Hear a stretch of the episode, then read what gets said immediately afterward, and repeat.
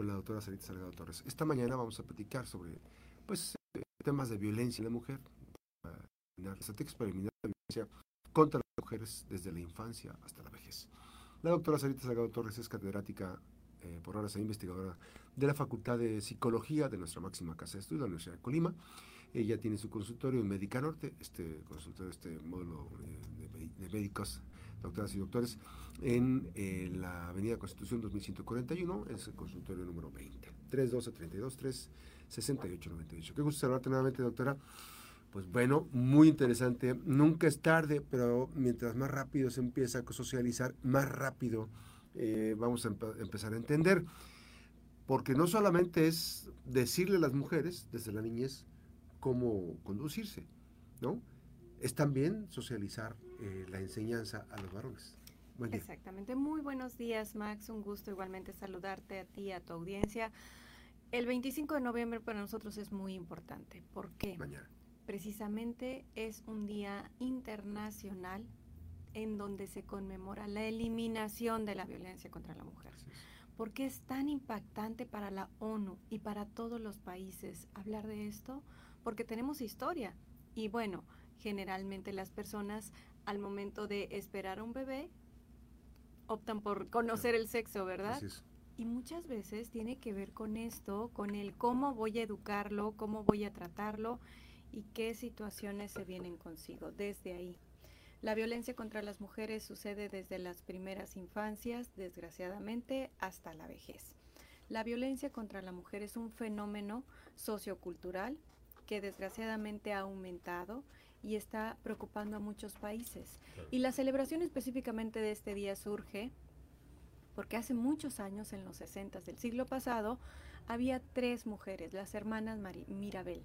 Estas mujeres vivían en una comunidad en donde había un régimen dictatorial. Entonces el dictador en ese tiempo, Trujillo, era una persona que desgraciadamente no, no ayudaba a la mujer, ¿verdad? Obviamente por la misma, misma condición, las mujeres empezaban a levantarse y estas tres hermanas precisamente fueron las que empezaron la lucha.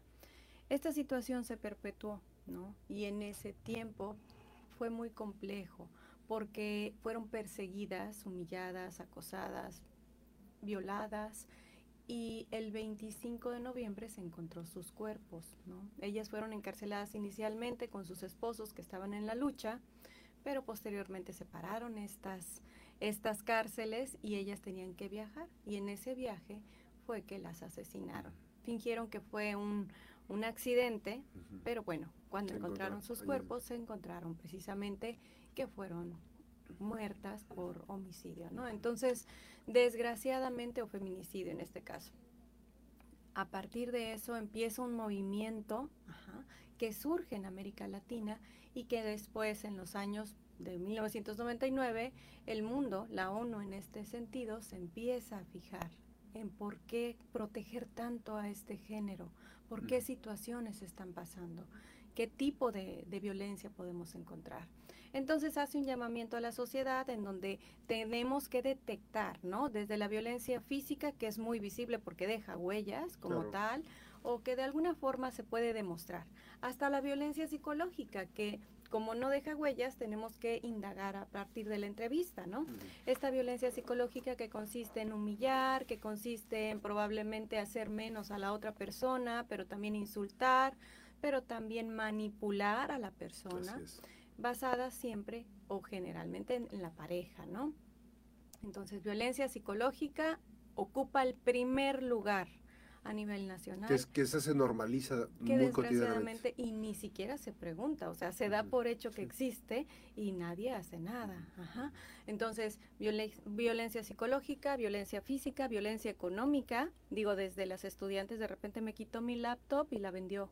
¿Cómo? Pero si era tuya. No, no, pero necesitaba dinero. ¿Pero cómo? O sea, entonces ese tipo de condiciones que vamos transparentando en que la mujer no tiene que trabajar y si trabaja el dinero es para el hombre, ¿no? Entonces, ese tipo de situaciones que constantemente están sucediendo en nuestra vida y que lo estamos haciendo como algo habitual es lo que hace el llamamiento la ONU. Ojo, ojo, ese es el primer paso para el siguiente, ¿no? la violencia emocional, la violencia económica, la violencia también por feminicidios, ¿no? que es una situación muy grave, la trata, la trata de personas que desgraciadamente está aumentando. Ahora, una vez conociendo todo el panorama, conocemos que una de cada tres mujeres en el mundo sufre violencia. Entonces tenemos que detectarlo. está altísimo. Y desgraciadamente, de acuerdo a los datos de la INEGI, Colima, en, a nivel nacional, ocupa el segundo lugar. Entonces tenemos que hacer algo. Tenemos que hacer algo para primero identificarla, primero evitar normalizarla, como decíamos, y segundo, parar. Así es. Pararla. Y desde las etapas tempranas, ¿cómo lo podemos hacer? En la crianza, sobre todo, educar. No es por género, es por respeto. O sea, tanto hombres como mujeres. esa es la parte integral, no se repetimos. el respeto forma parte de una educación integral para niño y para niña. Exacto, porque al final según las, las estadísticas, el hombre es el que maltrata a la mujer, ¿no? Entonces, ¿qué posición tendría que tener un hombre para considerarse tan fuerte o tan más, este, digamos, poderoso como para observar en una mujer la vulnerabilidad de maltratarla? Y eso surge desde la infancia, porque no lo traen este, genéticamente predispuesto, ¿no? Algo estamos haciendo en la educación de los hijos y las hijas que está repercutiendo en que en la adultez o en la adolescencia se presenten esto. Es trágico que 15 millones aproximadamente de adolescentes de entre 15 y 19 años fueron forzadas por sus parejas para tener relaciones sexuales, ¿no? O sea, es trágico porque es como la prueba de amor y se vería normal y nada que ver, ¿no?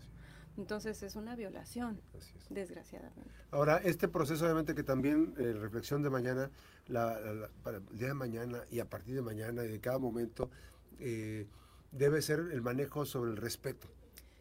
Fundamentalmente va a ser el respeto. Y esta educación, para, no generar, no replicar comportamientos, que también uno debe ser también responsable en el comportamiento, modelo, en el comportamiento cotidiano, en el diálogo con, con la pareja, ¿no? Sí, y, bueno, conocer que los niños nos están observando, ¿no? Entonces nos están imitando, nos están replicando, pero también los adultos mayores, en este caso hablando específicamente del último ciclo de la vida, que es la tercera edad, también lo están normalizando, porque ellos fueron educados basados en estas creencias, ¿no? De que la mujer tiene que servir y no es malo servir, sino simplemente no, no podemos seguir colocando en posiciones los géneros, ¿no? Sino que tratemos de mm, favorecer la equidad en la educación. La, el respeto, la asertividad de cuando digo no es no, tanto mujeres como hombres, importantísimo. Y el ayudar a que en las familias, precisamente, cuando estamos educando, no es hazle a tu hermano, hija, hazle a tu hermano, no, no, no. O sea, plánchale a tu hermano. Exacto. O, o como sucedía anteriormente en la película de Como agua para chocolate, ¿no? Que la, la mayor se quedaba con el, o la menor, perdón, se quedaba con la responsabilidad de sus padres y no se podía casar. Ese es un tipo de violencia también, de género, porque bueno, es una persona, ¿no? O sea, también es una persona.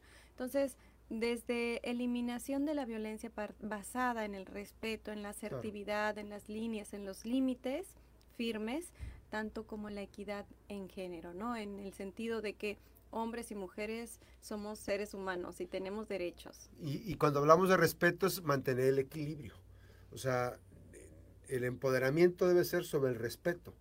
Manteniendo el equilibrio es porque si, si rompen los equilibrios, entonces puede subir más y, entonces el rato la mujer tiene un papel protagónico mucho más importante. A veces por la misma dinámica del desarrollo, la mujer tiene que crecer bajo esos estándares. Sin embargo, lo más importante es el tema del respeto y el equilibrio. Exacto, el equilibrio. La mujer en casa ocupa un papel muy importante, es un pilar básico.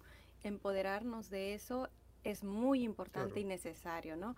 Sobre todo porque la mujer tiene la característica, y bueno, esto más que ser sexista o ser este es biológico, ¿no? Tiene la característica de el amamantar, la protección a los hijos, que da una, un dote tremendo de seguridad en la, en la etapa adulta. Entonces, la mujer en esa etapa de vida reproductiva, cuando dota a sus crías, a sus hijos, a sus, eh, mm, pues, los que deciden tener, digamos, tiene un gran papel. Entonces, el papel de la mujer debe empoderarse, sí, sin llegar al punto de ser agresivo, porque bueno, de repente se confunde el feminismo con, con esta mm, digamos, rama de violencia y no lo es. El feminismo es, un, es una corriente ideológica que también es muy importante considerar que ha surgido basado en todos estos abusos de poderes que han tenido algunos hombres. Y al, y al tener este tipo de acciones vamos a estar contribuyendo a una mejor sociedad. Claro, entonces como estrategia es básica, la crianza respetuosa, los límites firmes, la asertividad, la equidad del género desde la primera infancia, en la adolescencia abrir la comunicación referente a la sexualidad, que es lo que más acontece, los los es que me acordé de los tóxicos, los noviazgos que pseudo son tóxicos, o sea, esta parte de la dependencia y codependencia emocional hablarlo abiertamente con nuestras adolescentes y en la juventud también, porque puede llegar a suceder, ¿no? Que pueda tener una pareja o incluso qué estrategias de cuidado a partir y basado en lo que está sucediendo en nuestro estado, qué estrategias tendríamos que hacer para cuidar a las jóvenes, a, las, a las universitarias, ¿no? Así es. O incluso en la etapa de laboral, reproductiva, también tener muy en cuenta todo lo que sucede. y como comentario, eh, ayer, ayer nada menos, este, ya para cerrar esta charla, ayer nada menos este, está el tema de, ayer escuchaba un padre de familia, tiene tres hijas, saludos a Juan Carlos, eh, tiene tres hijas y él me platicaba de, su experiencia como padre para eh, mantener los, el apoyo y los estándares de crecimiento, de formación, porque finalmente esa es la parte, ¿no?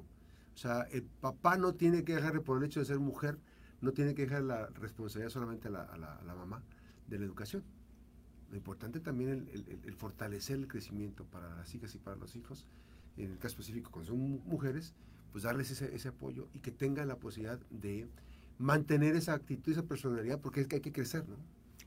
Exacto, y la, la, presencia del padre en la dinámica familiar es muy importante, y más cuando hay hijas. Bueno, en ambos casos, el género realmente es este distinto en el momento de la crianza. A veces sucede que los padres tratan de tener esa figura protectora y muchas veces, eh, pues de alguna manera nos pueden educar a, a hijas responsables también en ese sentido, ¿verdad? Así es, muy importante. Muchísimas gracias esta mañana, gracias a la doctora Sarita Salgado Torres esta mañana, Bienestar Emocional, eh, eh, platicando. Mañana es el Día Internacional de la Eliminación de la Violencia contra la Mujer, este 25, y bueno, pues hay todo un tema son 16 días, que hay actividades interesantes, habría que ver qué estarán haciendo las instituciones para eh, la eliminación de la violencia contra la mujer. Muchísimas gracias, doctora. Gracias, igualmente. Así una breve pausa, regresamos con más información. Recuerde que las buenas noticias también son noticias. Regresamos.